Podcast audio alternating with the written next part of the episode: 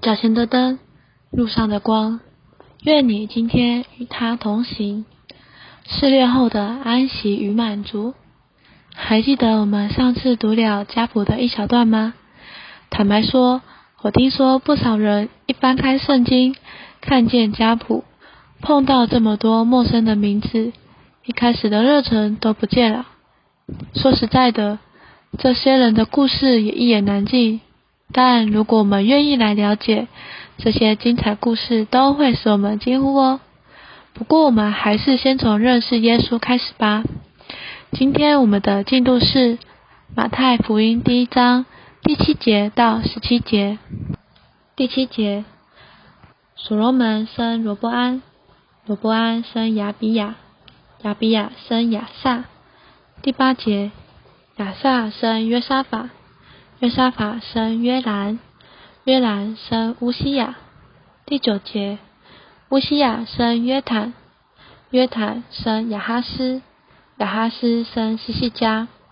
第十节，西西加生马拿西，马拿西生亚门，亚门生约西亚。第十一节，在迁徙巴比伦的时候，约西亚生耶哥尼亚和他的弟兄们。第十二节，迁徙到巴比伦以后，耶哥尼亚生沙拉铁，沙拉铁生所罗巴伯。第十三节，所罗巴伯生雅比玉，雅比玉生以利亚敬，以利亚敬生亚索。第十四节，亚索生萨都，萨都生雅金，雅金生以律。第十五节，以律生以利亚撒。以利亚撒生马旦，马旦生雅各。第十六节，雅各生约瑟，就是玛利亚的丈夫，那称为基督的耶稣是从玛利亚生的。第十七节，这样从亚伯拉罕到大卫共十代，到从大卫到迁徙巴比伦也是十代，从迁徙巴比伦到基督。又是十四代，我们读到这里，哇，太好了！读了这么多陌生的名字，在十七节有一个为我们整理的小节，他这里说有三个十四代，但有趣的是，你数一数，三乘十四是四十二，但这章所记的只有四十一代，因为大卫是前十四代中又死于第二个十四代。所以是四十一代。那这三个时代有什么意思呢？其实刚刚所读的人名有很多人都是君王，但只有大卫才有君王的称谓，因为国度和君王之分是大卫带进来的。大卫是君王时代的创始。其实呢，从亚伯拉罕到大卫，我们上次读的，这是国度建立前的时代。从大卫到迁徙巴比伦，也是十四代，这是国度的时代。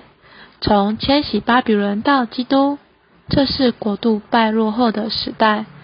十四的三倍是四十二，四十是试炼、使用、受苦的数字。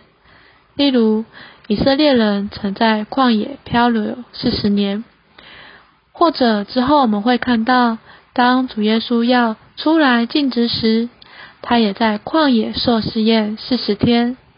四十二和四十不同，四十二是表征试炼后的安息与满足。以色列人进入安息的美地之前，经过了四十二个站口，这意思是经过一切的试炼、试诱与受苦的世代后，基督来了，成为第四十二代。做我们的安息与满足，这些世代都指向基督，并且带进基督。基督是历世历代的目标、总结、终结、完成与完全。他应验了历代的预言，解决了历代的问题，应付了历代的需要。基督来了，亮光、生命、救恩、满足、医治、自由。